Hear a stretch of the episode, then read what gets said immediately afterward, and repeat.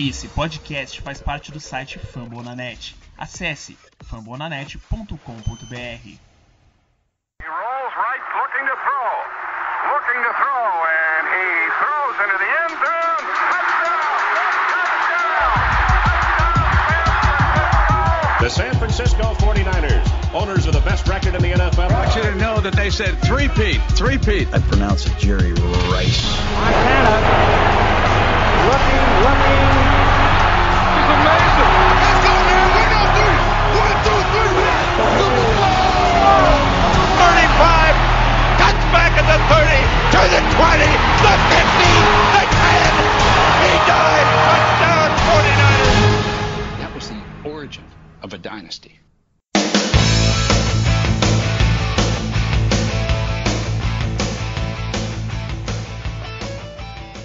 E a corrida pelo ouro recomeça e você está convidado nessa saga. Episódio 16 do The Gold Rush Brasil. Aqui nos fala o seu host Thiago Graúna, direto de São Paulo. E junto com a parceria de sempre, analítica em alma embasada, Jailson. Jailson? Ih, caraca, o Jailson não tá. Ah, Ja- Infelizmente ele não vai poder gravar hoje. Que peninha. Mas pelo menos nós temos convidados. Aê! Principalmente nesse dia especial, os Fornais ganhou até que fim nessa temporada. Ou até que fim, pelo menos duas vitórias já tá bom. Algo que foi totalmente triste, muito triste para os nossos torcedores, tanto aqui no Brasil, tanto lá nos Estados Unidos, em qualquer lugar do mundo. Então, assim, vamos falar os primeiros convidados que vão alegrar aqui para vocês, ouvintes. Primeiramente, pela segunda vez, né? Luiz Felipe, do 49 Scouts, diretamente de Babacena, Minas Gerais. Tudo bem, Luiz? Boa Beleza, boa noite pessoal, Bo- boa noite Thiago, boa noite Fernanda. É, Oi, boa noite. Boa noite ouvintes e vamos comentar aí da vitória que é um caso raro, mas aconteceu e é isso aí. Perfeitamente. E a convidada de luta que até antecipei porque é especial porque ela representa o estandarte da bandeira dos Niners, um um- uma das, né? Que é a Fernanda Barreto do Luruzinha Clube. Seja bem-vindo diretamente de Guarujá. Tudo bem? Oi. Olá, bom dia, boa tarde, boa noite. Vou roubar a, fala da minha amiga e 49ers também, a Dani. E aí, pessoal, beleza? Finalmente uma vitória, né? Tô muito feliz. E é isso aí, cara. Obrigada, Rams. Obrigado. Oh, claro, o Rams, um time tão legal de Los Angeles, um- um- uma franquia que é rival da gente de longas datas, ofereceu um presente de Natal natalino pra gente, que foi essa vitória. Tem gente que não gosta, tem gente que gosta, mas aí decorrer do podcast a gente vai falar mais. Uma perguntinha rápida, é, queria saber de vocês, é, por que escolheu a franquia 49ers para representar eh, nos seus corações um time tão tradicional, glorioso que representa para vocês como uma franquia especial da NFL? Fala aí. Primeiramente, a convidada Fernanda Barreto. Opa! Ah, tudo começou lá em 2013. A gente. Eu tinha o costume de assistir os jogos da. Aliás, os shows de intervalo do Super Bowl, sempre grandes espetáculos. E aí depois eu comecei a me interessar pelo esporte em si, porque eu comecei a ver esse jogo, né? O Ravens e Niners. E um amigo meu que é super fã do 49ers, então eu vou mandar um abraço pra ele, Felipe, um abraço pra você. Ah, aproveitando, né? Então. Aí eu, aí eu comecei a assistir e, meu, eu fui- aí no mesmo ano, no mesmo ano eu fui para os Estados Unidos, fui viajar para lá e, e aí comecei a ver como esse esporte é tão querido e tão idolatrado por lá. É um negócio absurdo. E eu escolhi os 49ers porque eu meio que me apaixonei pelo Kaepernick. E o Ah, Kaepernick é, é o mozão da minha vida. Ai, que coisa mais fútil, né? Pode falar. É, Não, daí- não, pode falar, não, sem problema nenhum, fica tranquila. E, É por causa do Kaepernick, que legal, bacana mesmo. e Porque, aí, assim, É até período- comum, né? Torcer, começar a bom. torcer por causa do Kepler. Sim, Sim, sim. E aí, bom, mas aí vejam bem, a gente começa a pesquisar a história do time, começa a ler sobre, conhece a história do Jerry Rice, do Joe Montana, do Steve Young, vários mitos que passaram pelo nosso 49ers e daí você fala, cara, eu tenho certeza que eu escolhi o time certo. E, e o uniforme que, nossa, eu amo essa combinação também, É, o- vermelho e o dourado. uniforme é espetacular, um dos mais bonitos na NFL, com certeza. Com até a certeza. sua evolução. Vou passar até um link aí no podcast, a evolução dos uniformes do Fortnite, que é muito interessante de pesquisar, bem bacana mesmo. E você, Felipe? Eu, é como É, eu falei da última foi vez que eu estive aqui, eu comecei a torcer quando explodiu todo mundo mesmo, 49ers na Super Bowl. Né, entrou bastante torcida, eu comecei junto com eles. Tô aqui, tô seguindo, sofrendo e ficando alegre quando a gente Uhum. ganha e por aí. Você pegou da época do jogo, ambos do Baltimore Ravens, né? Isso, Super Bowl 47. Nesse período, período do Jim Harbaugh, né? É. Era do Jim Harbaugh. É, Sensacional. Eu peguei um pouco antes do Jim. Eu, infelizmente, eu peguei na época ainda do Singletary. Mas eu já conhecia a franquia há muito tempo, desde criancinha, né?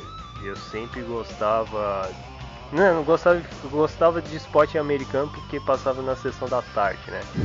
Aí meu tio, quando viajava e vinha com umas camisetas de esporte, eu pensava que tudo era esporte de beisebol. Até pensava que o logo do 49ers é um time de beisebol. E um dia ele tava com a camiseta e era SF, né? O logo dele, que é emblema de São Francisco, né? Eu pensava que era time de beisebol até os meus 15 anos, até pra eu me tocar que era um time de futebol americano, quando eu comecei a jogar videogame. E enfim, depois eu comecei a passar uns tempos assim, 2007, 2008, como o esporte cresceu aqui no Brasil, né? E começou a ter redes fechadas transmitindo jogos da NFL, é, tanto na ESPN, tanto do Band Esportes. E aí eu comecei a em- em- entrar em grupos de Okuts, futebol americano e do 49ers, aí eu optei por 49ers porque tinha uma história bonita de, de grandes jogadores. Então é, pô, é bem legal que vocês são das novas gerações, assim, pegou nesse período assim da era de Harbaugh, Da época muito boa. uma época rápida, infelizmente foi rápida, né? Mas foi muito bacana, né? Teve grandes jogadores. Que decorrer, quem sabe, no podcast a gente vai falar muito mais. Além Ah, disso, a sim. gente. É, a- por que a gente está aqui? É óbvio, né? Por causa da vitória do 49ers nessa semana 16, a penúltima da temporada contra o Los Angeles Rams. A gente vai falar sobre as estatísticas, os melhores do ataque, defesa, special time, da comissão técnica. Ah, também nós vamos falar da semana da próxima da último jogo da última temporada contra o Seahawks lá no Centro League Field, estádio barulhento que eu odeio. Logo, eu Todos tenho odeiam. pesadelo. Eu tenho um pesadelo naquele estádio quando é um jogo dos 49ers que vocês não não sabem como. E também temos a notícia de Santa Clara.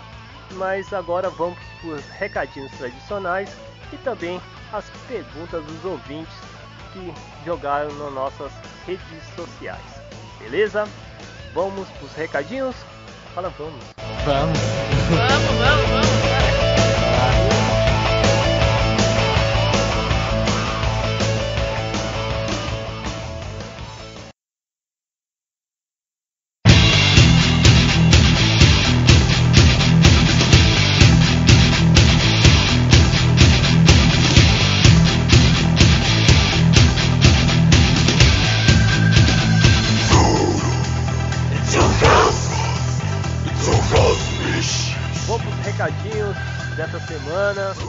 Sempre, infelizmente o meu colega Jailson não pôde participar desse programa por causa de uns problemas é, de internet e também ele está aproveitando os seus poucos tempos de, de férias. Então tem que aproveitar esses, esse período aí, tanto natalino e final do ano. ah, que espero que a próxima semana esteja aqui com a gente.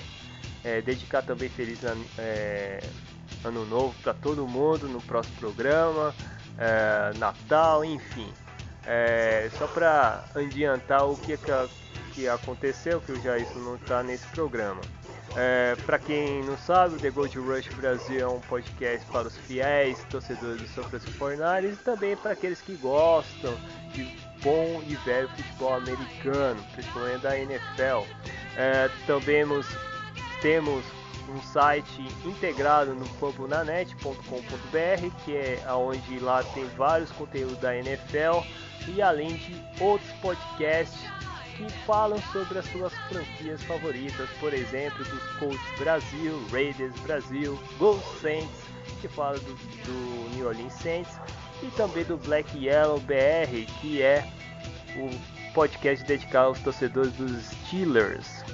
É, também é, para vocês ouvintes quiserem falar sobre dando aqueles perguntas, sugestões, aqueles feedbacks, temos os nossas redes sociais 24 horas por dia, que é o nosso Twitter. Se você tiver algum problema, é só escrever The Gold Rush BR no buscador, que vai estar tá lá o nosso perfil para você seguir a gente.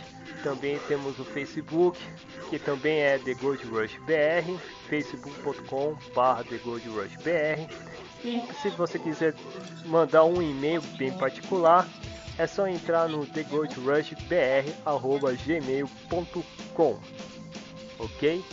Uh, vamos para os recados aqui do Twitter e também do Facebook. Primeiro recadinho aqui é do Eduardo Vieira, o nosso querido sócio, é o apelido dele.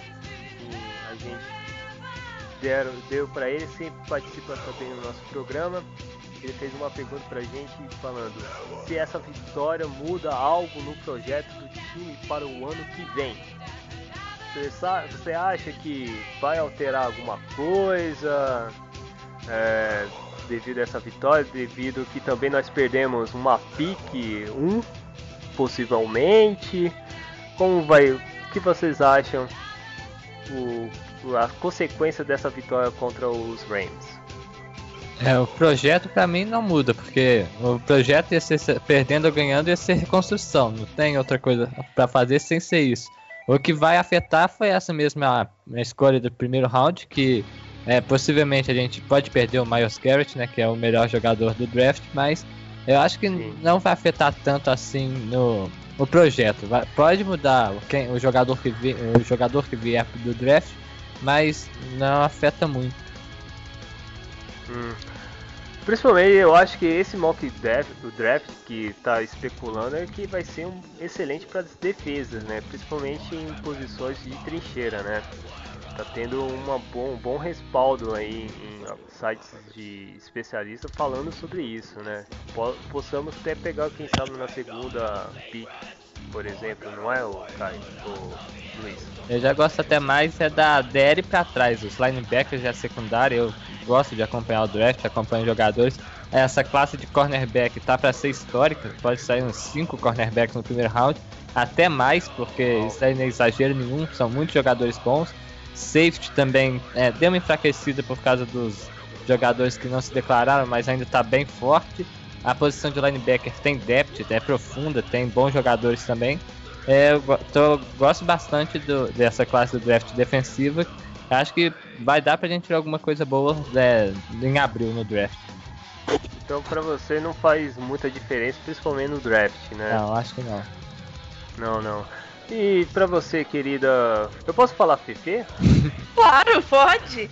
É porque tá no link como nick como Fefe, então, pô. Pode sim, claro, porque todo mundo me tá. chama de Fefe, então pode me chamar de Fefe. Não tem problema. Tá Então, é, Fefe, o que você acha da situação do Fortnite? Será que mudou mesmo por causa dessa vitória? Tem muitos haters falando sobre, pô, poderia perder, para nós é. ter a pick 1. Como, como eu, eu acho que esse pensamento de derrota é tão errado. O torcedor tem que torcer sempre, qualquer situação, por vitória entendeu? Mesmo que essa derrota é, trouxesse algo benéfico, que é uma first pick, Uh, eu, eu, não, eu não acho que o torcedor do 49ers, ainda mais sendo do 49ers, tem que torcer por uma derrota. Nunca, jamais. Isso é o que eu penso, né? É o que eu acho. É uma filosofia minha. Agora, sobre o, o, draft, eu não, eu não comecei a pesquisar muito, mas já deveria estar pesquisando, né? Ah, sim. sim, é. Eu também, eu também tenho que, eu tenho que pesquisar um pouco mais. O ano, esse Porque ano, esse, esse ano, ano a gente precisa. ah, precisa. A gente, eu achei um site aqui, o Walter Football, que ele postou que a gente vai possivelmente é, pe pegar um quarterback, que é o Mitch Trubisky, da Carolina do Norte. E assim, o quarterback, eu acredito que ele, a gente precisa mesmo draftar um quarterback. Até porque, tudo bem que o Kaepernick não é o melhor do mundo. Eu, eu sou fã do cara, mas eu sei reconhecer quando o cara erra e, e que quando ele tá numa má fase, que é o caso. Então, a gente tem um reserva que nem o Blaine Gabbert, que esse eu não perdoo. Vocês me perdoem se eu fa não, falar. Ninguém perdoa também. Se eu descer a lenha no, no Gabbert. Pode descer. Pode descer. Eu.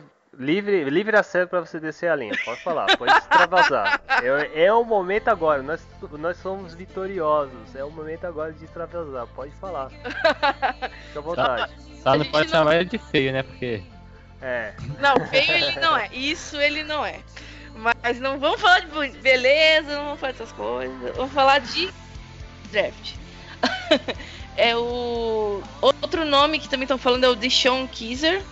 Mas assim, qualquer escolha que o 49ers fizer será uma boa, uma boa, é, uma boa escolha, até porque a gente precisa de um quarterback reserva imediato do Kaepernick. Uh, não sei se ele vai continuar no time, porque ele virou, vai virar free agent ou virou free agent. Então, a gente, a gente precisa realmente de um reserva. Fora isso, eu vejo que a gente precisa de mais opções na defesa. Vocês estão falando tudo certinho. Uh, ainda mais que a nossa defesa se desmontou demais. Vocês lembram daquela defesa do, do, da temporada 2013, da 2014? Caramba, era a melhor defesa da NFL. E olha o que virou uma piada. Então a gente precisa é, reformular essa defesa urgente. Ainda mais que a gente está sem o nosso capitão Monster, né? Navarro Bowman. Cara, é foda demais, o cara é muito mito. E sem uma, um, um líder assim, tá fazendo falta. Assim, para uma antecipada assim para o, para o Luiz, o que você acha assim, com um bom jogador defensivo para complementar junto com o Navarro, Navarro Bowman? No primeiro você já tem um tem. Uma, é...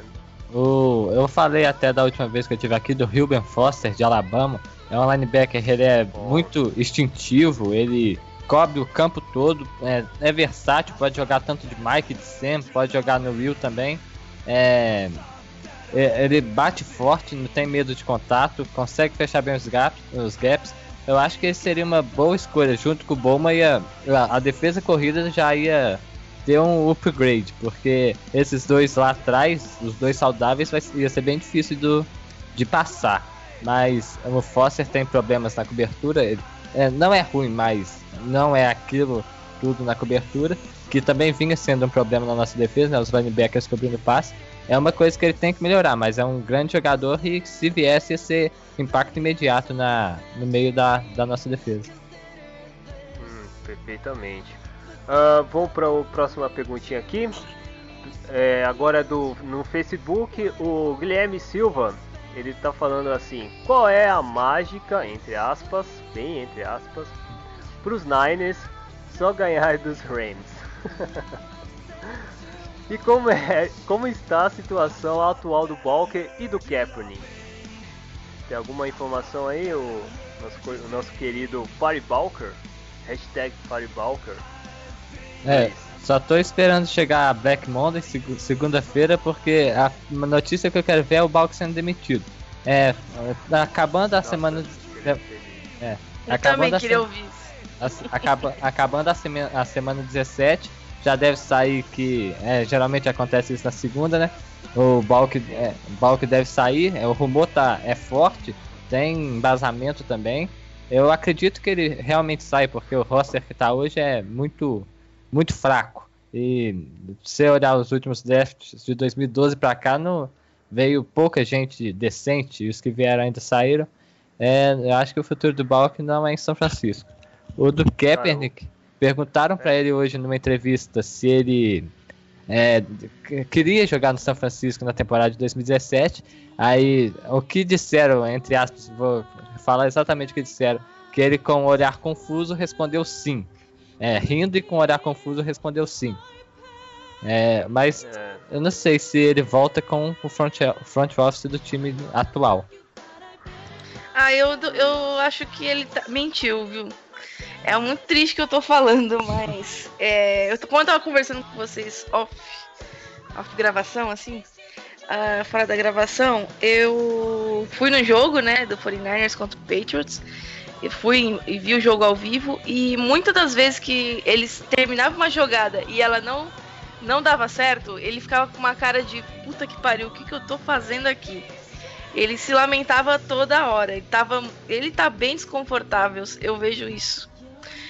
Mas, assim, não que, é o que eu já falei no Lulu Cash al- algumas edições atrás. Se você não tá se sentindo bem, pega e vai embora, cara. Fica à vontade. Eu quero que tenha jogadores que venham com vontade de agregar e tentar melhorar a situação, porque nosso time tá.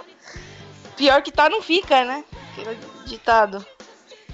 Concordo, concordo. E qual é a mágica dos Niners só ganharem dos Rams? Acho que os Rams são. Acho que os Rams estão bem pior que a gente, sei lá. Eu acho que foi isso. Eu acho que a, a diferença era que tinha Jeff Fisher. Eu acho que é, eu acho que era a grande resposta dos Niners vencer, por causa que tinha lá do outro lado Jeff Fisher ficou quase 8 anos, 8 temporadas se bobear nos Rams. E no máximo, eu acho que ele não conseguiu nenhuma divisão, uma divisão ou uns playoffs se bobear. É, você pa- para pra analisar o nosso time dos Rams, o, o time de hoje, o nosso forte é a linha defensiva. Por mais que esteja, esteja desfalcada, o- a principal parte na defensiva do time é a linha a DL. Junta com a OL dos Rams, que é fraca, aí isso aí dá na freguesia É. deles até hoje. Com certeza, né? e também, o right receiver deles não tem. Right receiver é uma tristeza. Recebedores geral. Parece até o Tyrande. 49ers. É, eu ainda eu acho até o Kerler melhor do que o Walsh. A diferença do Walsh é que ele sabe correr. É. Ah, Só isso. E olha lá, hein? Assim, a gente vai comentar aí o decorrer do, do- das partidas. Vou, cham- vou dar mais um crédito aqui, ver mais perguntas agora no Twitter. Agora é do Leonardo, que ele está perguntando o seguinte: Quanto tempo para os Niners voltar a briga, brigar por títulos? Cara, Eu, Eu dou acho uns dois, assim- três anos. Por aí. Dois, três anos? É, é uma média boa, né? Que é, eu acho que é obrigatório para qualquer franquia quando tá em decadência, né? A gente tem que pensar o seguinte, que a gente também não vai dar a mesma sorte que um Dallas Cowboys, que pegou logo dois rookies fantásticos, tipo o Dak Prescott e o Zeke Elliott, né? A gente não vai. Não, quem sabe a gente tem essa sorte, mas é uma em um milhão, né? Então, eu acredito que o 49ers vai voltar a brigar pela divisão em uns dois anos, três anos, por aí. É, para mim o time ele tem, tem capacidade para melhorar, tem muito, tem muito dinheiro para gastar, tem uma boa pick no draft, mas também não vai ser instantâneo. Eu acredito que a gente não vai chegar ano que vem já vai brigar por alguma coisa. Eu também acho que uns dois, três anos com é, boa free agency, bom draft, um GM novo, é, acho que a gente consegue alguma coisa. Sim. Ah, o York, o York não tá tendo agora, perdeu vários é, privilégios de controle do- da franquia, né? É, Recentemente. Foi o que foi dito, mas o pai dele até desmentiu. Não, não sei o que, que vai acontecer, mas deveria, porque na parte fora de campo o York ele é sensacional. Ele conseguiu elevar o valor do 49ers pra caramba. Mas dentro ele não, não acerta. Ele insiste no palco e é, não deu certo ele continua insistindo. É, isso é verdade, esse é o grande problema. Pelo menos é melhor do que o pai. Isso já é um grande, já é um grande caminho, né? Mas ele vai ter que melhorar, porque, mas vai ter que comer muito arroz e feijão para comparar com o tio dele, né? Que é o De Bartolo. Ah, De Bartolo, mito. Um Hall da né? Fama. Cara, Hall da Fame desse ano, né? é, Hall of Fame, eu vi ele ser homenageado. O cara foi lá, nossa, ele ganhou muito, muito, muitos aplausos de todos. Até a torcida do Patriots aplaudiu ele, foi muito legal. Sim, sim. Cara baixinho, né, mano? É um É. baixinho, né? Mó pitoco É, de amigo. gente. Você vê o Engraçado. De Bartolo, a relação deles que ele, que ele tem com os jogadores até hoje, criando a Golden Heart lá. Ele- você vê as fotos, ele no meio do time mesmo. Essa proximidade é, no York não tem com o time. Na, parecia que na época tem. do, do De Bartolo, os jogadores jogavam por ele. Hoje, no- os jogadores do time não querem nem saber do York, quer o dinheiro lá dentro e vai. É, cai- quer É. que o salário cai e pronto. Isso é verdade, né, mano? É, é um- é outra era, né? Outra geração, né? Infelizmente, não, não tem como obter. Eu acho que um cara que tá meio, meio próximo ao Debator, eu acho que nem meio próximo, eu acho que já é equiparado, é o, o dos Patriots, Robert o Kraft. Kraft, o Robert Kraft.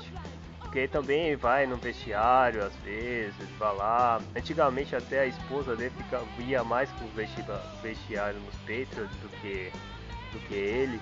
Mas sempre apoiando, incentivando, principalmente em jogos decisivos. Então eu acho que é o mais próximo e, tá, e tendo o resultado, né? Que é o mais importante, né? Senão vai se tornar que nem aqui, aqui no Brasil os, os cartolas principalmente os times do Rio de Janeiro, tipo Eurico Miranda, Ah, nossa. que, né, pô, não dá, apesar que às vezes dá resultado, mas também faz muita vergonha alheia, né, pro, pro clube, né. Com certeza. É, mas eu acho torcedores- que o, O Cartola do Internacional esse ano também, nossa. O cara fez. os dois, eu acho, eu acho que os dois donos exagerados é do Dallas e do, do Indianapolis Colts, acho que é os mais que parece, assim. Tem muita grana, mas também muitas presepadas, né. Nossa, é, é- o Colts é outro time que é. Meu Deus. Aquele Chuck pagando já tá fazendo hora extra lá. É, Eu tô tá sinto até pena. Eu tô sinto até pena do Andrew Luck, coitado. Sim, sim. Tem isso também, né? A gente vai comentar, tem uma pergunta no decorrer da, dos jogos, eu vou, vou lançar pra vocês. Tranquilo. Ah, mais uma pergunta aqui é do Micleuton Santos, aqui no Twitter, ele fala: Chip Kelly, seguindo no, no comando, podemos prever que ele mude um pouco o seu estilo de jogo para a próxima temporada? É, meu Cleuton é outro que é sócio também, né? Todo podcast Sócio, que eu é escuto sócio. fala. É, o Chip Kelly, ele saiu, saiu do college, foi pro, pros Eagles. É, dos Eagles foi pro 49ers e mudou pouco a... Pelo menos a parte ofensiva, o jeito de jogar é o mesmo. né? É, às vezes chega a ser até previsível. Mas no ataque, é, tirando que a gente tem peças ruins, o ataque até que rendeu. O a- o nosso jogo corrido é top 5 da liga, né? Ah, o jogo aéreo rendeu na medida do possível com o Gabbert e com o Kaepernick. É, o, o estilo de jogo dele ah, tá até dando. Não, não é certo, mas tá conseguindo fazer o time render. É, eu- não acho que ele vai. é, Com esse pensamento, ele não vai querer mudar, não tão drasti- drasticamente, o, o jeito que ele joga com roda, rota curta, passe rápido, leitura simples. Até porque facilita pro nosso quarterback, que é o Kaepernick, que é ruim, ou um Hulk, que é, tem que aprender. Então, é, esse esquema dele é até favorável para é, os nossos quarterbacks. Perfeitamente. Ah, tem mais perguntas? Infelizmente eu acho que não tem mais não. Ah, então vamos pro direto pro jogo, Luiz É, pode ir. Vamos, vamos, Vamos? nessa. Vamos nessa. Então vamos partir para o jogo que nós vencemos dessa temporada. Amém. Olha só. Amém, Aleluia. graças a Deus. Obrigado, Rams. Não te devo nada, tá? Mas obrigado mesmo assim. Ano que vem a gente ganha de novo. Com certeza. Freguês, né?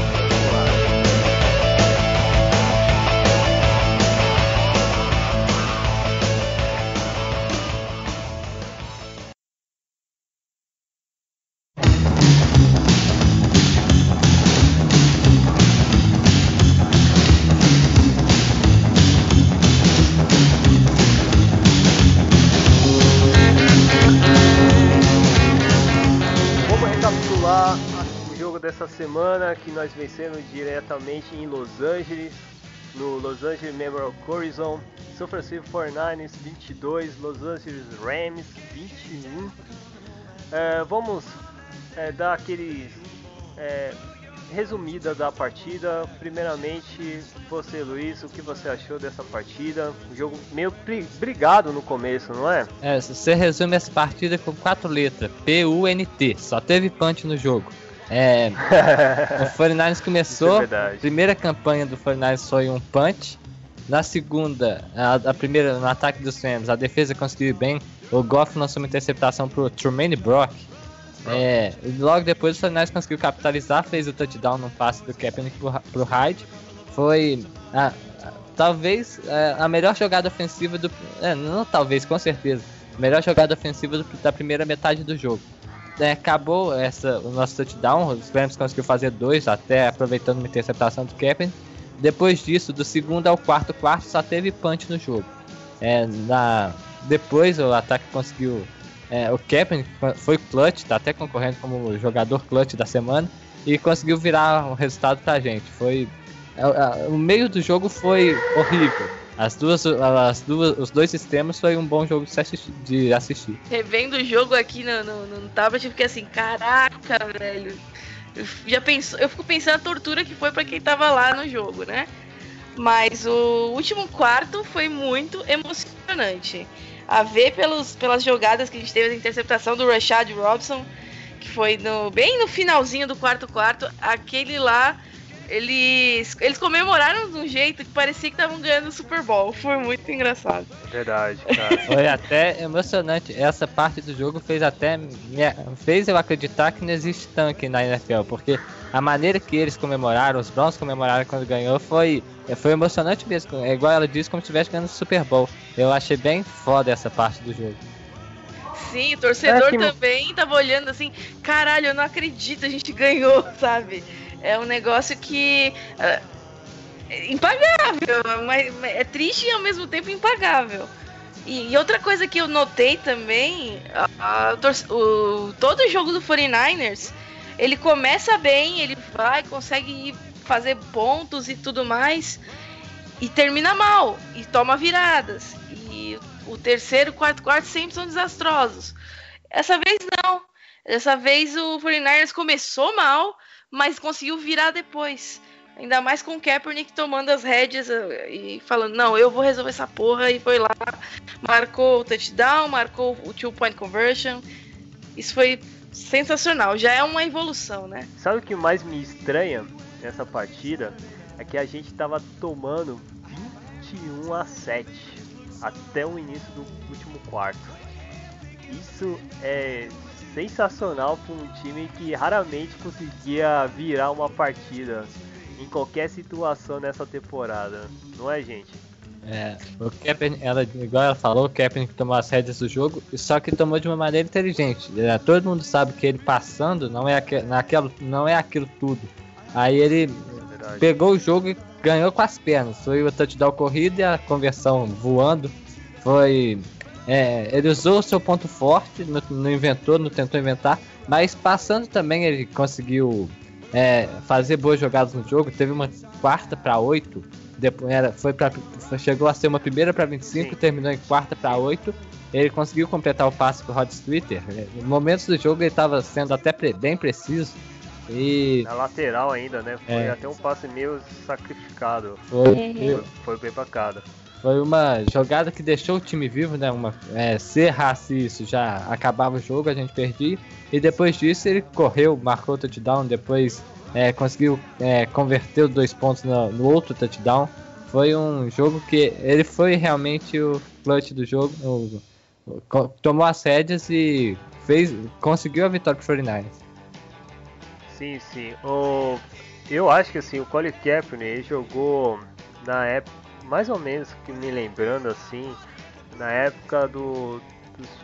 não do, da primeira temporada dele com o Jim Harbour, mas no segundo, que ele era dominante até uma situação que a defesa da gente dava suporte para ele se tornar dominante, para conseguir é, é, mexer, é, trabalhar no cronômetro, por mais que a gente estava com, com pontos a ainda percorrer para chegar empatar contra os Rams, eu vi um cara muito equilibrado há muito tempo que eu não, assistia um jogo do Corey Kevin que ele estava bem mais controlado pelas suas emoções, pe- pela, pelas, pelos passes, é, principalmente em, em situações de, de- de to- total declínio, né? O cara tentar correr para fazer dois pontos no último lance, cara, eu, eu queria isso ele fazesse no Super Bowl no, contra o com- contra os Rams. O Rams não, contra os Ravens. Rams. Então, cara, é, eu, eu gostei muito dessa dessa desse controle emocional, principalmente nos momentos decisivos. Uma coisa também que dá pra destacar nele é que nesse jogo ele foi guerreiro, porque na OL, a nossa OL tinha um jogador só que jogava na posição de, de ofício É dele, que era o Joshua Garnett. Os outros quatro eram, eram todos. É, tinha o Trent Brown e o, o Zane Beadles que eram titulares, mas jogavam em outras posições na linha. E a OL. Coitado do Gané, ele é calouro, né? É. Suprir pressão aí do, dos grandes é, defensores dos Rams. Aí do outro lado Do também tinha o John Teus, que é Hulk também, que não jogou nada nessa partida. O Kaepernick conseguiu é, se equilibrar mesmo tendo vindo pressão do lado direito da linha toda hora, ele conseguiu fazer o jogo andar. Isso aí foi um grande mérito para ele também. É, com certeza. É, os outros jogadores que eu gostei, é, principalmente foi o Carlos Hyde, por mais que infelizmente ele teve uma contusão, mas foi importante no começo da partida, o TD, né, que ele recebeu um passe para TD. É, infelizmente, tem, tem notícia dele que vai ficar bastante tempo, né, fora da temporada, é, da temporada não, de, de descanso, né, para resolver a, É, teve uma lesão a feia. contusão dele, né, a lesão dele, né. Acabou de sair a notícia aqui que o Fernandes colocou ele na, na lista dos machucados, na IAR, e pegou o Zach Moore, que era DL dos Cowboys. E quanto à lesão, o, o Chip Kelly deu a entrevista ontem, falou que não foi tão feio assim, porque acreditava que ele tinha rompido o MCL, só que foi. ele só torceu. É, foi só uma torção no, no ligamento, e não chegou a romper. Aí é menos grave do que se, do que se imaginava e ah, no pro início da próxima temporada, pro início dos treinos de off-season da próxima temporada, ele já deve estar pronto. Pô, A gente espera, Deus, né? menos mal, né. Ele estava a 12 jardas de marcar chegar a mil. Isso aí foi uma sacanagem gigante, porque era uma corrida, ele chegava em, em mil jardas e se machucou. Sim, sim. Ah, joga recebedores, você acha Rod que teve Streeter. algum destaque? Isso aí, Pode pode falar. Bom, o Streeter, o Streeter foi bom, né, cara? Esse, seis recebidas, 63 jardas. Apesar que quase todos os recebedores do, do 49 teve uma porcentagem boa de recepção, né? Alguns com um, mas chegava a first down ou próximo a first down. É, Então, o. interessante. o- Aham, assim, esse ano eu vejo que o Kaepernick aposta demais no, no Carlos Hyde. Ele é realmente o melhor, a melhor opção do nosso, nosso ataque hoje em dia. Ah, o Curley, que é o nosso. Ele, ai meu Deus, ele é receiver, né? Wide receiver. O receiver, isso. Aham, isso. Eu eu tô, tô tentando acostumar os nomes, que eu ainda tô com a cabeça. Ah, eu tô, Crabtree, Davis, Bowling, eu tô nessa, tô viúvona. Ah, é Bem também, cara, né? Tô Bem que viúvona. se eles tiverem Frank Gore, aquelas, né? Mas vamos voltar aqui pro, pro presente, é Jeremy. Curley, Rod Streeter, Garrett Selleck, enfim. O Streeter, que você, que você falou, teve 63 jardas e o Curley 62. Ele é a nossa melhor opção, além do Streeter, ele é a nossa segunda melhor opção dos receivers. E o Selleck teve quatro recepções, não teve muitas jardas, mas ele fez um jogo acima do que eu costumo ver do Selleck, né? É. Isso é verdade. Porque o Selig é bom é, é pra proteger, né? A linha sei lá, e pra corrida, né? Pra deslocar a chance do Cyrus Hyde de correr. Por mais que infelizmente o Vince McDonald não tá é, tava contundido, né? É, ele fez uma boa partida, não essa, mas também da semana passada contra o Atlanta Falcons. Ele fez um TD também contra, contra os Fa- Falcons. E, pô, eu, tá evoluindo que até, até que enfim, né? Que É. agora ele vai ter uma opção de passe, né? É, ele é, hoje é o nosso Tyrande principal, né? Porque o McDonald vive machucado. É, Um outro cara que eu acho que dá pra destacar entre os recebedores é o Aaron Bridge. Ele não teve números tão altos assim, foram só duas recepções, 15 jardas, mas ele jogou da maneira que jogava no Mississippi State no ano passado no college. Ele não consegue fazer as, não consegue tanto a separação assim do cornerback, mas tem a habilidade de fazer recepções apertadas com a marcação em cima. E as duas recepções dele que ele fez foi isso, inclusive uma, uma foi vital para continuar para dar continuidade no, no, no drive. E a outra, ele, o jogador tava tão. Acabou perdendo. Não teve uma temporada sensacional, jogou bem pouco até. Só que é, po- pode ter um potencial, pode ser um jogador de. que se desenvolver, conseguindo fazer. é, colocar ele dentro do campo, pode ajudar o time com essas recep- recepções apertadas que ele faz. E É, vai ser bom, cara. Espero que ele evolua, porque nós precisamos um Wacom Bolding nessas, nessas horas. É. Passes apertados, O- né? eu- Pra mim, o Bolden da- do jogo de ontem foi Streeter, nessa quarta pra oito que o Kaepernick converteu. É, Não, com certeza. É, quando tipicamente é dele. Quando ele tava é, pressionado, era pro Streeter que jogava. Aí a pergunta que tem é por que o Streeter não jogava antes? Porque pelo jogo que ele fez ontem, ele é mil vezes melhor que o Patton. E Nossa, muito, muito chance. melhor. Nossa, com certeza. O Patton é o Nossa, drop, muito. drop o tempo todo, cara. O, o Streeter é muito mais seguro. Com certeza. E aí, infelizmente, só revela esses grandes jogadores, quando um outro se machuca, né? Porque até, até, até o momento o Patton, ele- eu acho que era um dos jogadores que mais jogaram nessa temporada no São Francisco, até a contusão dele. Pô, muito bacana mesmo que vai ter uma briga, hein? Até chegar, sei lá, off-season. É. Vai ser interessante. o problema é que o Patton ele é um free agent, né? É, ele tem um free agent. Eu não sei se ele vai. Mas o contrato ainda tá ainda, né? Tá em voga, não tá? Eu acho que ele é free agent na próxima temporada, acabando essa. Já, né? Acho que Então, sim. se isso aí já temos já uma reposição melhor, né? Ou uma altura, né? É, é, destaque para defesa. Fala- Vamos falar um pouco da defesa, porque afinal de contas, começou com a defesa o, o caminho de um, início de, de TD, principalmente no primeiro quarto. Né? E é, o Jerry Goff tomou pressão, até que enfim eu vi um, poucas pressões num quarterback, é, principalmente calouro, né? Que a gente não conseguia nem para um terceiro quarterback nessas temporadas e conseguimos bem contra o Jeff Goff. Ele teve 24 passes de 11 convertidos, 90 jadas, um TD e duas interceptações. Qual foi o destaque aí da defesa, o, o que você acha? É, o destaque, que, como sempre, tem o Buckner, porque o Buckner é o melhor jogador desse time.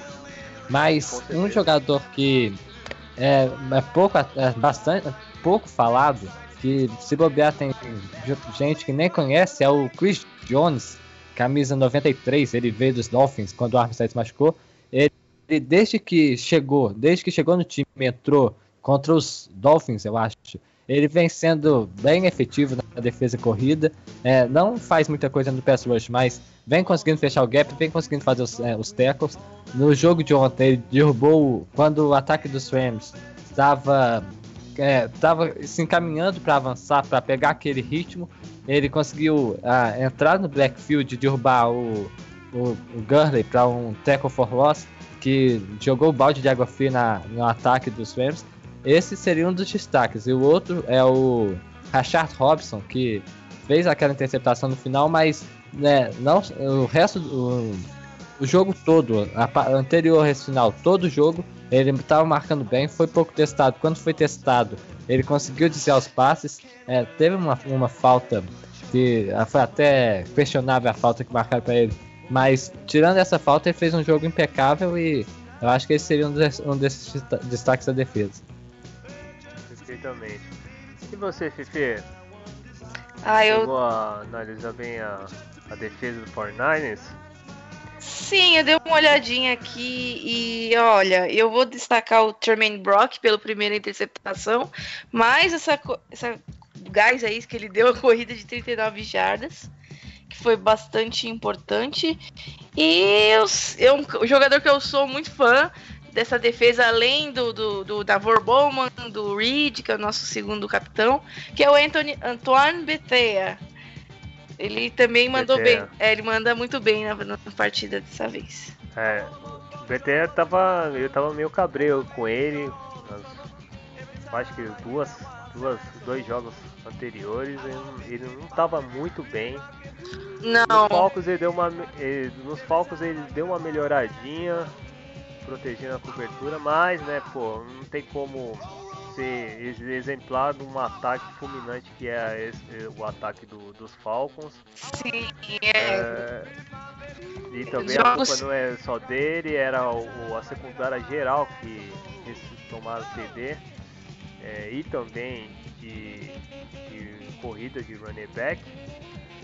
Mas ele é, era um, é um cara que tá indo bem, né? É um veterano que é um, é um jogador que que, tá- que sal, sa- salfa bem na secundária. Se você pegar uma referência assim de jogadores da secundária, o BT é um grande jogador re- referencial da secundária, né? Que nós não temos muito bons jogadores na secundária, mas é o que se safa, né? E o problema é quando ele não joga bem, o time desanda. Por sorte que contra o ataque dos Rams, ele até que foi eficiente em vários aspectos, né? Porque também, né, pô, vão, vão cair bem, né? Não tem Ray receiver lá, não tem bons recebedores.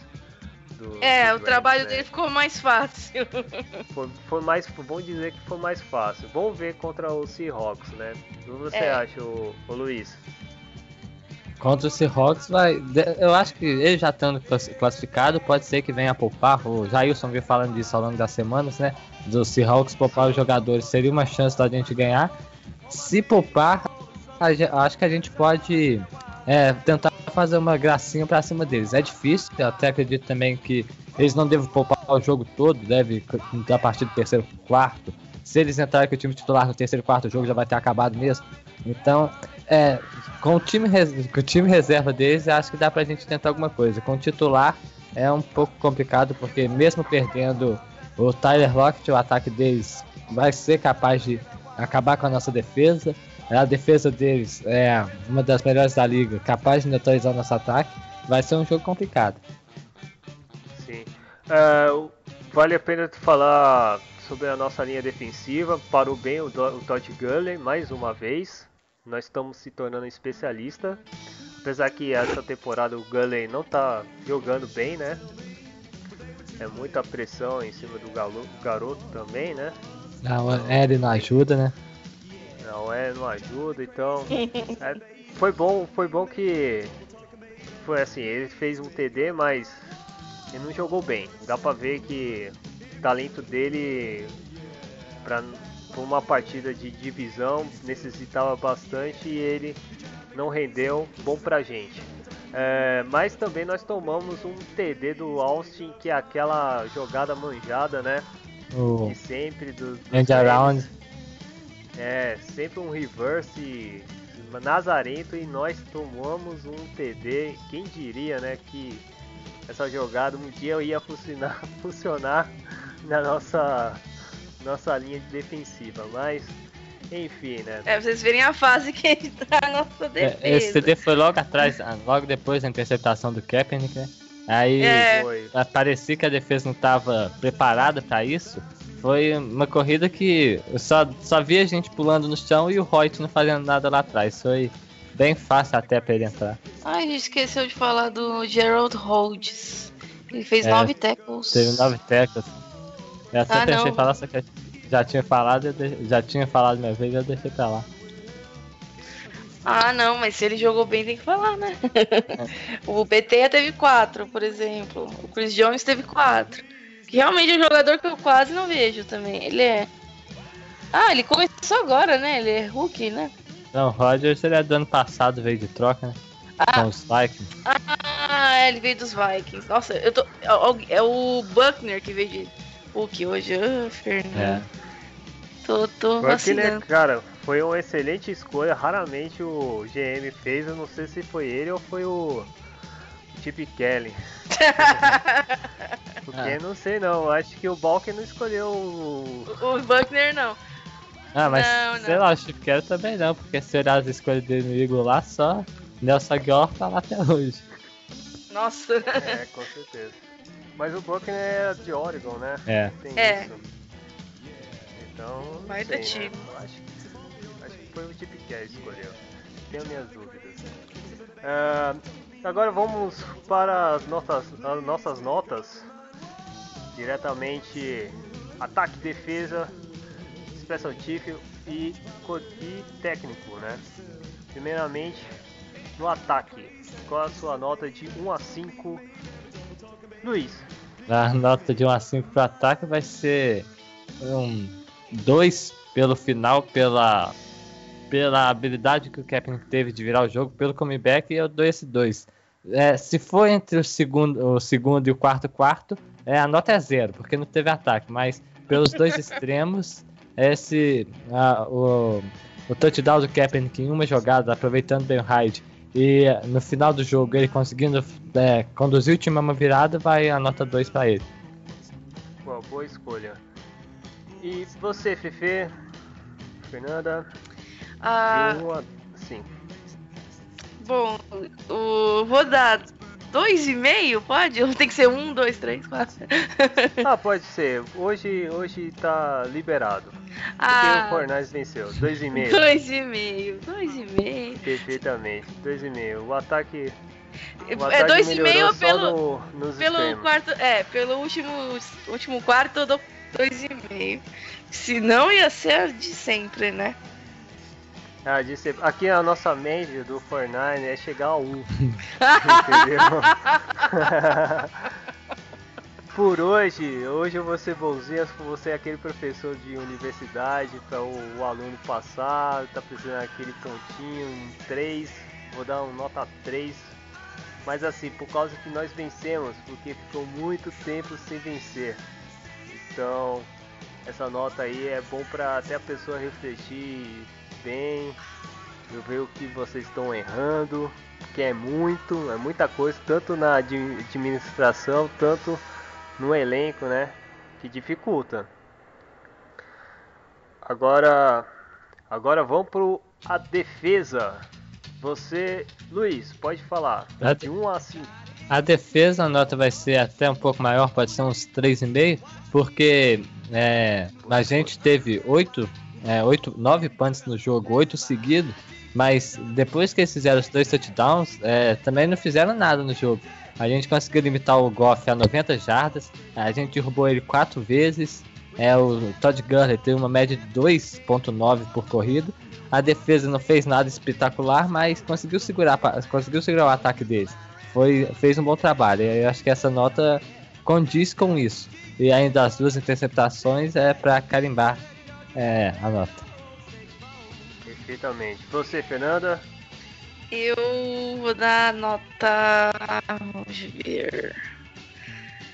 De 1 a 5, eu vou dar 4. Tô bonzinho, boazinha. E, 4. e as interceptações. Só pelas interceptações, dois pelas interceptações e dois pelo restante. Então, 4. É, faz- fez a diferença, né?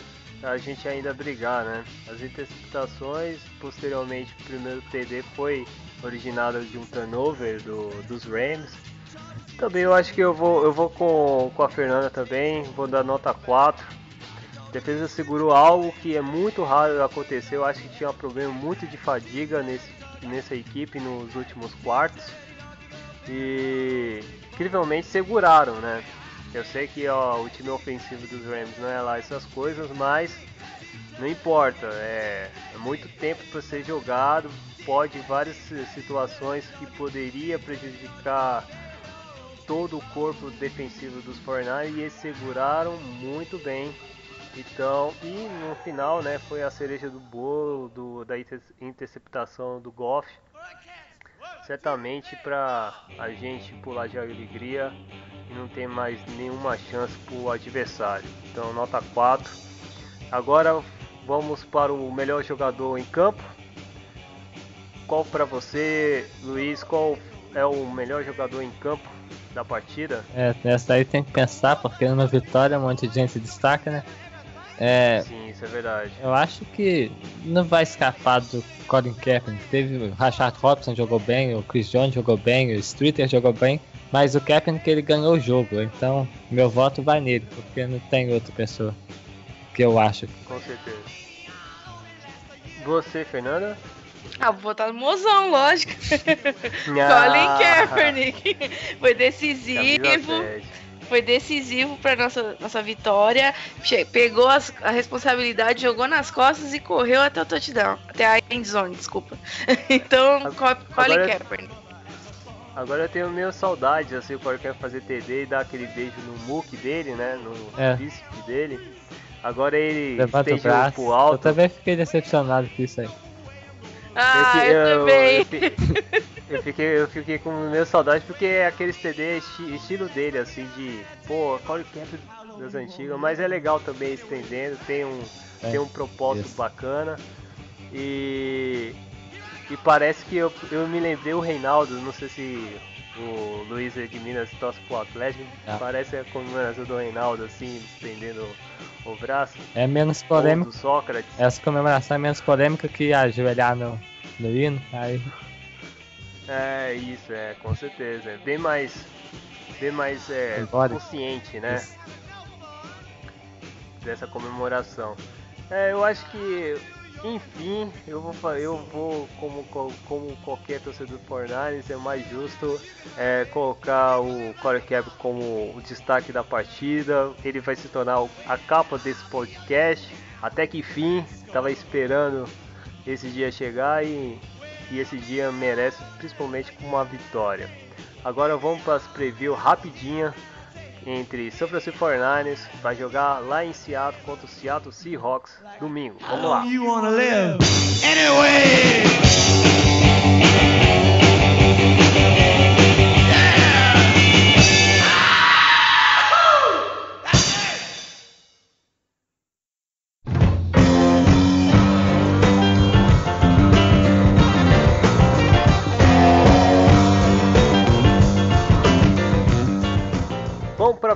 preview agora.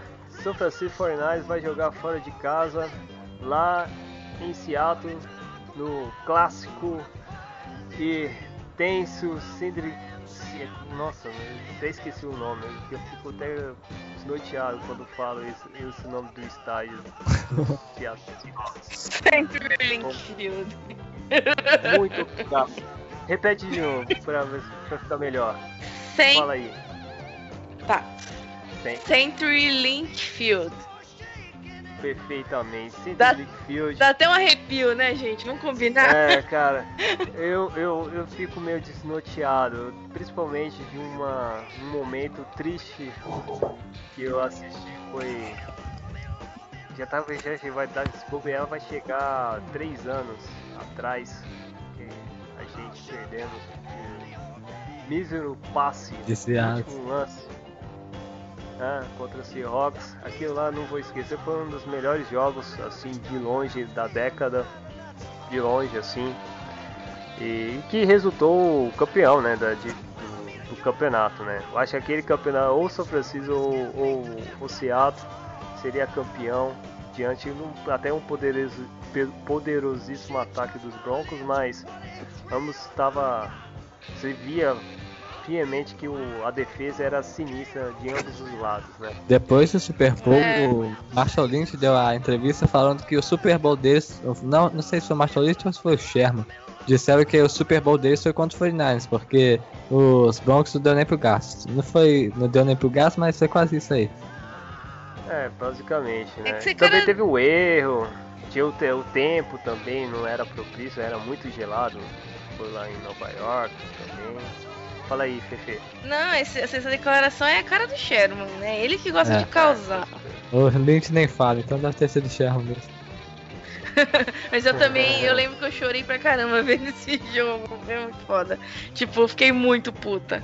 Muito puta. Nossa, todo mundo, todo mundo ficou puto. Eu, nossa, eu fiquei suado do começo ao fim. Foi um jogo tão frenético, cara. Batimento cardíaco também foi para as alturas, cara. Mas foi legal, foi bem divertido, mesmo que infelizmente a gente não venceu, mas foi.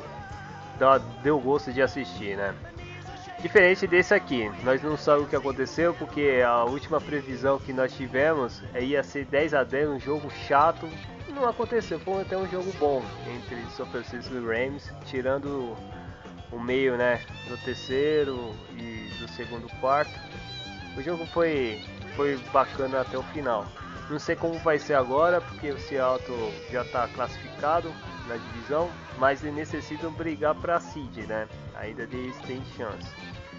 Por causa que eles venceram o Atlanta Falcons na temporada, né? Se eu não me engano. Eles venceram até um lance até polêmico. Eu lembro do Júlio Jones. Que, que É, eu acho que foi até isso mesmo. intercep- Então. E aí depende da vitória do, do Falcons. Se o Falcons vencer, o Falcons pega a seed 2. E o Seattle vai jogar em casa na- no, no White Card. Eu tô Contra olhando o aqui. Giants, né? Provavelmente. E possivelmente pode ser contra o O Giants. problema aqui é que o jogo dos Seahawks e dos Falcons são no mesmo horário e não dá nem pra, caso os Falcons já ganhem, é, já poupar de uma vez, porque eles não vão saber, né? É, tá Isso aí. E aí vão, vão brincar assim, se poupar, se o Seattle poupar os jogadores, o que vai ser um, um diferente de não poupar. Mas se poupar, é, o que vocês ah, acham que vai rolar nessa partida? Primeiramente, Luiz, pode falar. É, se poupar, parando é, nas posições, tirar o central, o Trevon Boykin, que é Hulk, a OL dele já não é, a grande coisa, a titular, a reserva, não quero nem imaginar, coitado. É, acho que qual é a reserva deles, quarterback reserva, o corpo de receiver que está desfalcado com a saída do Bucket, é, acho que a nossa defesa consegue se impor contra o, contra o ataque deles, poupando. E na defesa, não conheço muito a defesa deles reserva, mas é, acredito que se, se for do nível da defesa dos. É, não, não, dos Rams até boa. Se for no nível menor que a da defesa dos Rams, a gente consegue fazer alguma, alguma graçola pra cima deles. Ah, vale lembrar que no ataque do Seahawks não vai ter o, o Lockett, Isso. né? Que se machucou feamente. Ele fez o TD e se machucou. Foi, quebrou a, a tibia, eu acho. Nossa, Isso é um ponto bom, que é um jogador de corredor, de passes profundos. Porém, a gente tem que se preocupar nos passes garantidos do San Russell Wilson, que é o, o perigo é o Jimmy Graham, que parecia o ano passado foi seria a pior contratação, a pior troca, né? Não foi contratação, a pior troca que foi do Saints e para o ele saiu do Saints para o Seahawks, mas esse ano ele comprovou que que valia a pena ter um Tyrant garantido assim, principalmente numa linha tão desastrosa que está acontecendo nessa linha ofensiva do Seahawks. Tomar cuidado com ele, né, Fefe? Ah, sem dúvida. O Jimmy Graham, na época do Saints, ele já dava trabalho pra gente. Em alguns jogos que a gente jogou contra os Saints, na, não lembro qual foi a temporada. O Saints ganhou e Graham fez a festa, mas eu, eu retifico o que vocês falaram. É aquela coisa. O 49ers vai pegar um time reserva, então eles têm que ir com força total, ver, pressionar para ver onde é que eles conseguem ir. A defesa, se for do mesmo nível da titular, a gente vai ter sérios problemas para atacar. Perfeitamente. Se caso o Jimmy Graham não jogar, ainda tem o Luke Wilson, que também é um bom é, Tyrant. Às vezes sempre tem aquelas jogadinhas su- surpresa, dá raiva, que consegue deslocar ele para, sei lá, mais de 30 jardas, 20. E quem sabe até TD, algumas exceções. Então também fica de olho desse jogador. Uh, destaque, alguma coisa de destaque na defesa? Tem, né? Do, da defesa do Seahawks. Ela toda. É muito boa, né? É, a defesa em si, Legion of Boom. Vamos, é, vamos começar o principal, né? Eu acho que a pessoa, dois jogadores foram principais, o Bob Wagner, o Wagner e o, o Ken Kessler. Você quer falar, o Luiz? É, na defesa deles não tem muito o que dizer, porque é, se você comparar o, nosso, o nível do nosso ataque é, com é, o L solcada, com o wide receiver fraco, o running back que vai entrar o reserva, comparar com a Legion of Boom, dá, dá, dá dó da, do jogo. É, o Ken Chancellor ele é um dos melhores safeties da liga, Bob Wagner, ele consegue é, cobrir o campo todo, é um linebacker com boa awareness, é rápido. Tem também na frente deles o, Marte o Bennett, não é o Martellus, é o Michael Bennett, que é um defensive end que não, não tem muito sec, mas consegue fazer muita pressão. É, ele deixa o quarterback desconfortável. É, tem um cornerback que é um merda, mas é, o cara é falastrão, é tudo, mas é bom, que é o Richard Sherman. Então, é, o nosso ataque, o nosso ataque contra a defesa titular deles, eu acho que vai ser uma coisa bem feia pra gente de se assistir. Acho que a chave boa é passes curtos, né? Se funcionou tão bem contra os Rams, também tinha uma, uma linha de linebacks fortes. Tem que ter aqueles passos de segurança. É, contra os Rams, Qual... acho que teve, vou até confirmar, mas acho que foram uns 11 passes para running back. Foram 3 pro Hyde, 1 pro Harris e 9 pro Brown. Yes. Acho que o Harris vai ser também uma Isso. arma importante. Ele corre bem e tá. Infelizmente, não sei porque o tipo é pouco não, usado, né? Um, um pouco usado. Mas agora ele tem, vai ter essa oportunidade, é. né? Nossa, ano passado. Já logo ano... foi entrar no fogo cerrado, né, gente? Coitado. Ano passado foi. Oxe, é teste Ano mesmo. passado foi parecido a isso daí também. Ele entrou no último jogo da temporada contra os Rams e jogou muito o do, o do João Harris, né? É, eu gostei do estilo dele, é rápido, principalmente para passes curtos de slot, assim, vai ser interessante. É, pegar a defesa do Seahawks também sofre muito para quando tem esses passes curtos, né? Um time é, é, um time bom assim, passes longos ou média distância, mas passes curtos eles deixa, deixa, deixa a desejar.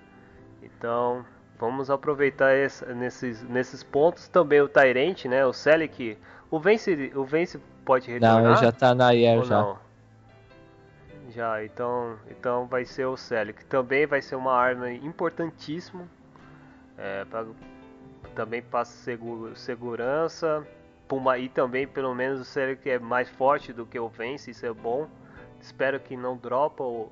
Não, dropa ele pode ter chance de dropar, mas não, rece não receber fumbles, né? É, importantíssimo.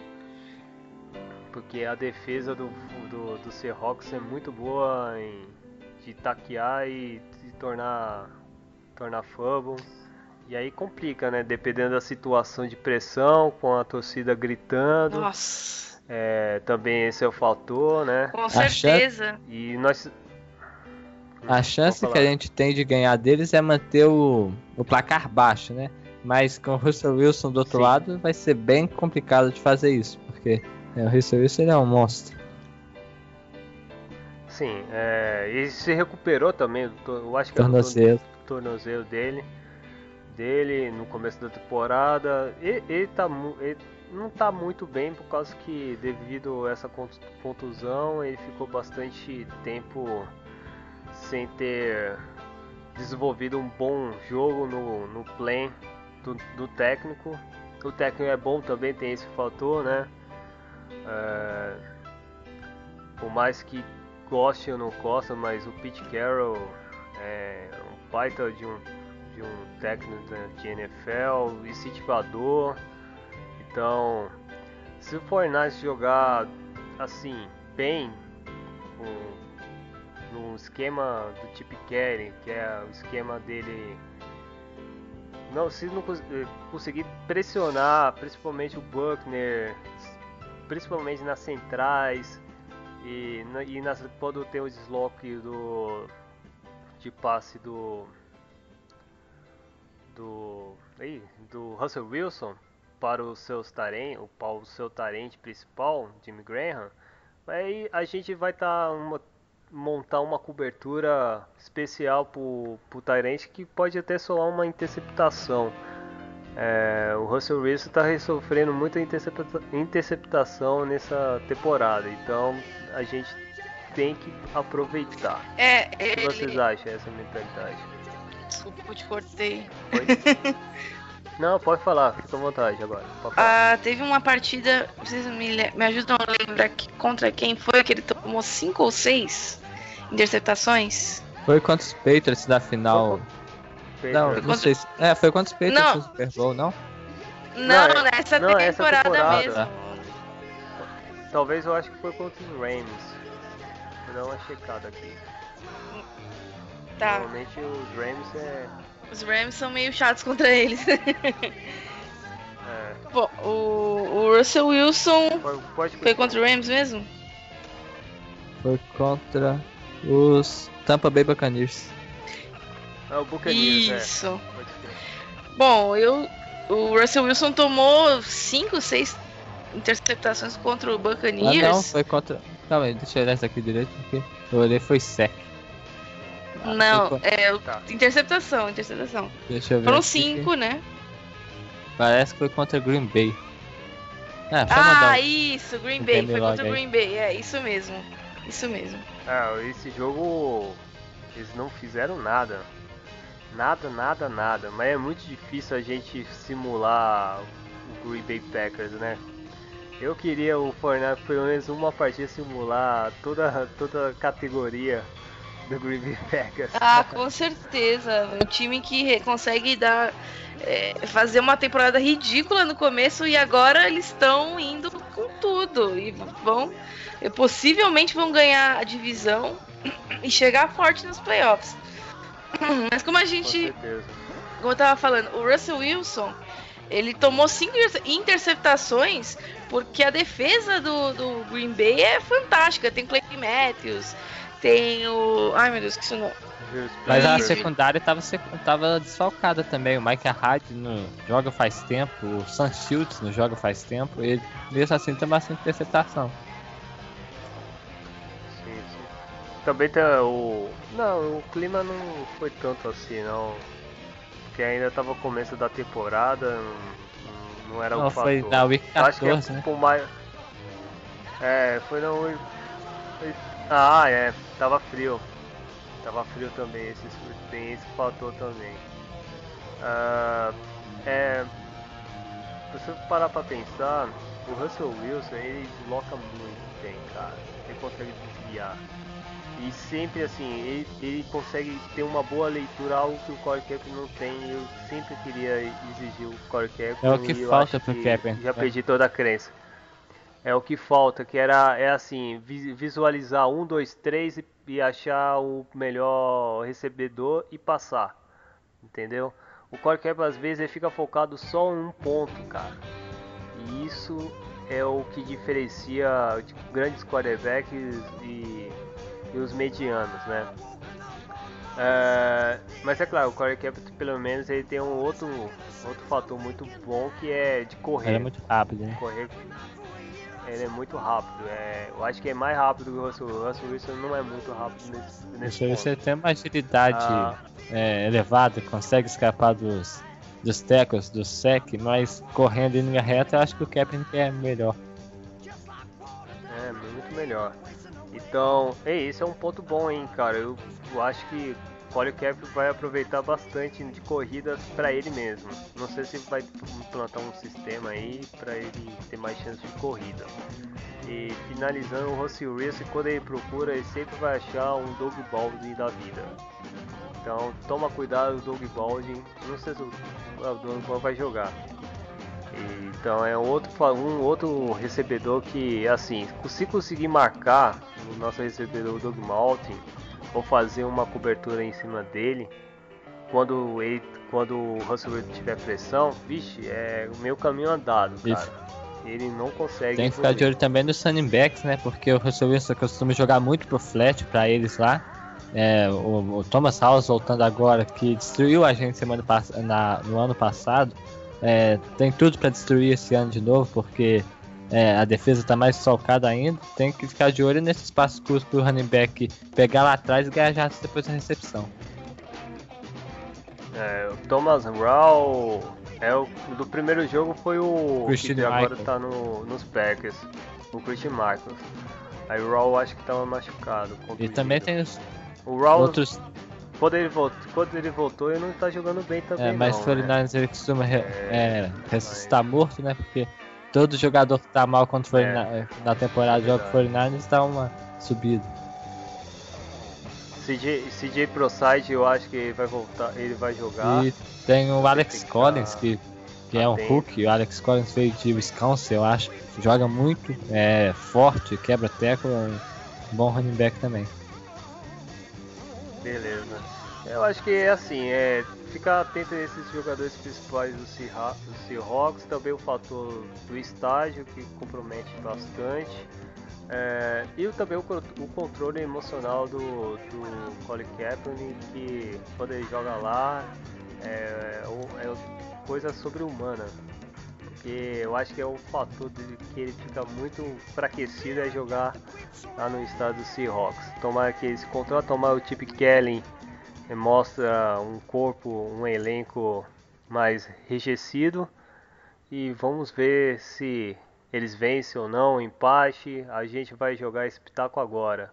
Pra você, Luiz, É, qual vai ser o resultado da partida? vai ser derrota, tá? Porque eu, eu- olhando Tá. aí Ah, a gente Olha- Olhando aí o, o horário, por tudo você falou, o Seahawks ainda brigando pelo uma Seed 2 que ia que a- jogando em casa no centro do League Field, é, nos playoffs ainda, ia ser um fator gigante para eles conseguirem avançar.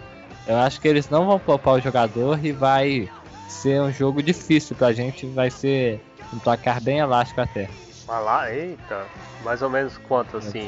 Duas É, posses? acho que por duas posses, mais ou menos isso, porque o 49ers joga agora só por honra.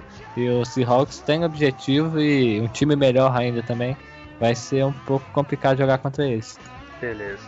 Você, Fernanda? Gente, eu queria ajudar o Buccaneers. Time simpático, bacana. Não vai dar não, a gente vai perder. Infelizmente. Eu acho que vai ser por uma posse É. só. Mas vamos perder, infelizmente. Beleza. Pra mim, como de praxe, eu, eu e o Jailson já fizemos um, uma lista na- antes do começo da temporada que o São Francisco ia ganhar ou perder. E nesse jogo era obrigatoriamente, não importa a situação, que o 49ers ia ganhar o Seahawks. Então vou manter essa tradição que nós fizemos. pode, me, pode me criticar, eu e o Jailson, o Jailson também tem crédito nisso. Confiante. E o São Francisco vai vencer. Porque a gente é confiante. E, eu, e olha só que eu sou emocional, né? E eu tô segurando pra falar, não, não vai, não vai ser difícil. Não, Ganhar não, esse- não, mas. Se ganhar esse, É, seria paga a ótimo. temporada. Mas também seria. É, mas seria meio assim, caraca, e aí? E se o, se o Chicago Bears. É, mas o? 49ers não perde mais a pick 2 não, porque o critério de Não. desempate, que é a força do calendário, é do muito difícil do, dos, dos Jaguars alcançarem o, a é o a média do próximo, 49ers, né? Aí a- o máximo que a gente pode fazer é subir pra 1, perder a 2 não perde mais não. Também mas, acho. né? Então, mas aí atrapalha nos outros sounds, né? Porque vai ficar empatado, o 49ers, ne- do jeito que tá agora, no round 2 continua com a pick 2. Mas se empatar o, o recorde, no round 2 o 49ers inverte com os Jaguars que teriam o, o recorde igual, né? Aí no primeiro round não afetaria, mas nos outros afetaria a ordem. A ordem, isso é verdade, né? Tem uma alternância em Entendo. Ah, então a culpa é do Jailson, se caso o Fornaz vencer. Tô brincando. Ah, mas eu acho que o Fornaz vai vencer por 27 a 24. Vai ser um Confiante. jogo bacana. Confiante. Vai ser, vai ser interessante. Vai ser um jogo bacana. É o último jogo que eu vou assistir, então é bom, né? Porque depois é só daqui, sei lá, Isso. nove meses. Mas sem draft ainda, que. Depois do draft que. Ah, dra- draft é bacana também, mas o draft a gente mais acompanha os college, né? O college agora, né? E, então, a gente mais acompanha o decorrer dos jogadores que saíram do college para nós se turmar. Então, e, ma- e menos um pouco da, da equipe. A equipe só no, no- no primeiro draft que a gente leva muito a sério, porque quer aquele tal de jogador especial para nossa equipe, porque o cara vai ser foda. E aí, normalmente ele se machuca, principalmente o, ultimamente, nos últimos anos. Os jogadores que é da, da primeira seed ou da segunda sempre vai se machucar na temporada, então, pô. Então, o, jogador, o torcedor do São Francisco 49 tenha paciência, não vai tacar fogo, só protestam, porque imprevisibilidade acontece na Fogo é só no NFL. balde. Fogo é só no balde. Por favor. É, vamos finalizar esse podcast. Primeiramente, muito obrigado a vocês dois para participar desse programa especial, porque afinal, possivelmente é a última vitória ou não do São Francisco.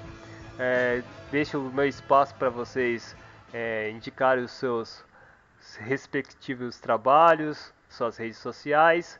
Primeiramente, Luiz, Léo, eu quero, a todo, todo momento. eu quero agora. agradecer de novo por ter chamado, pedir desculpa por qualquer coisa, desculpa o Thiago, desculpa Fernanda, desculpa você, Não, não tem como desculpar não. Eu agradeço que você veio, torcedor cara. dos, Muito torcedor dos. Bucanis que acha que, que tem chance ainda, pedir desculpa pra eles também.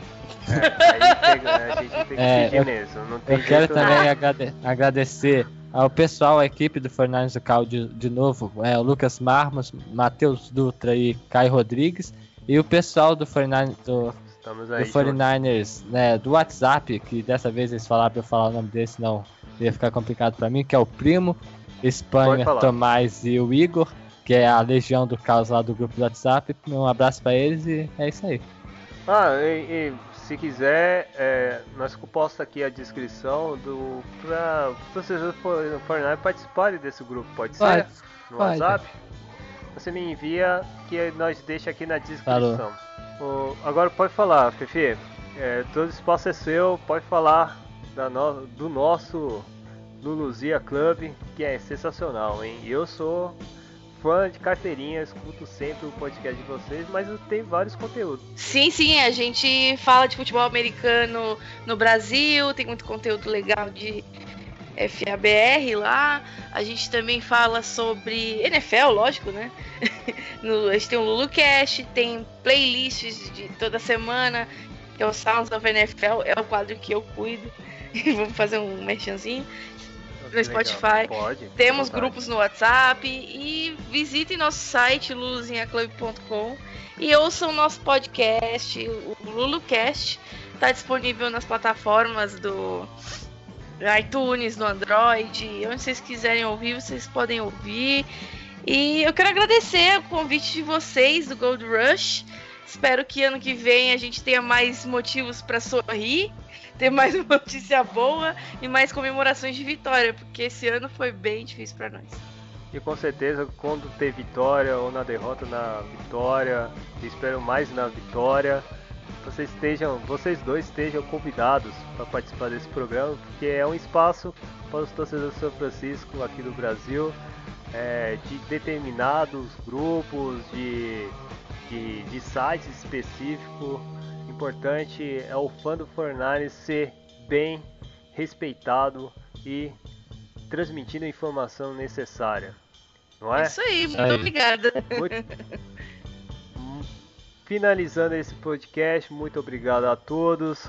Que venha a último jogo da temporada, vou assistir assim, de consciência lavada, assim, acreditando que dias melhores Não virão. vai ser a campanha, não vai ser a pior a- campanha do time.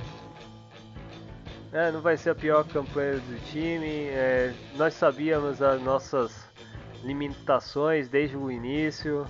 que está beirando desde o ano passado, é reformulação e tomara que venha essas reformulações, né? As pressões são fortes, o time não era para viver nessa situação, nesse período que eu acho, mas eu acredito que dias melhores virão e lições para serem aprendidas.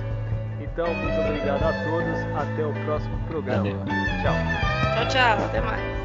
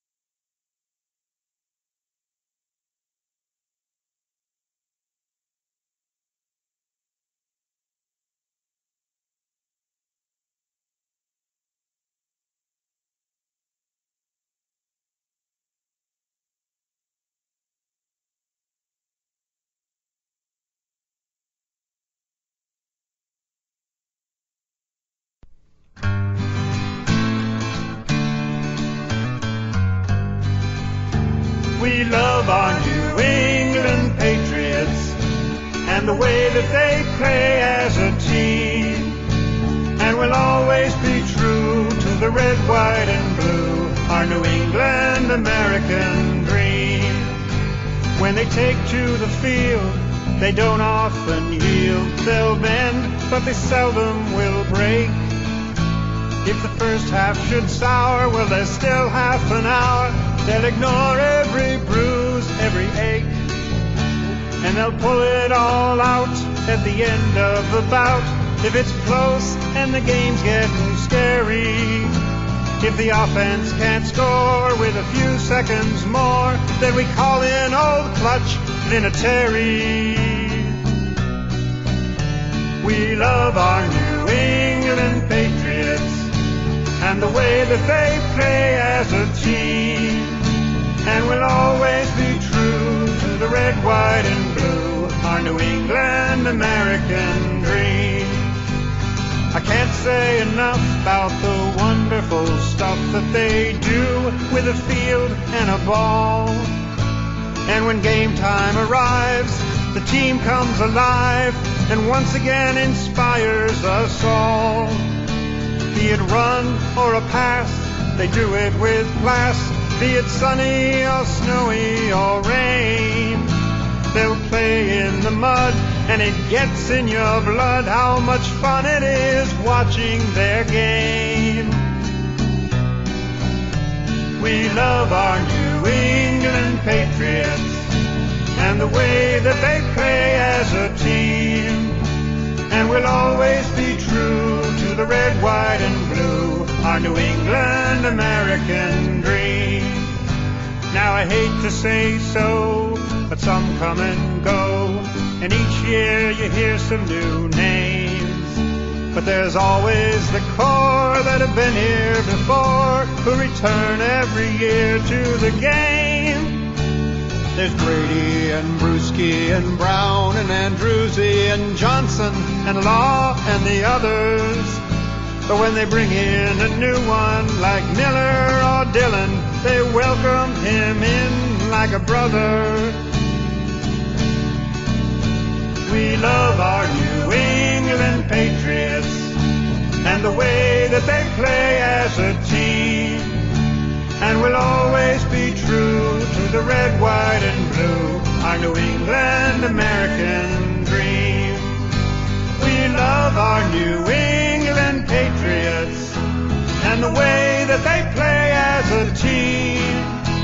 And we'll always be true to the red, white, and blue, our New England American dream. The coaching's renowned from Belichick on down, with each guy committed to win. Every once in a while, they just make you smile to see how clever they've been.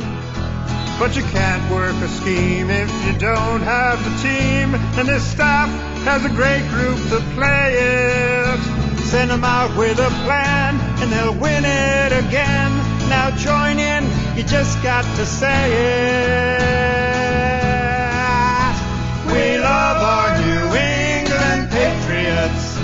and the way that they play as a team. And we'll always be true to the red, white, and blue, our New England American dream. Our New England American dream. Our New England.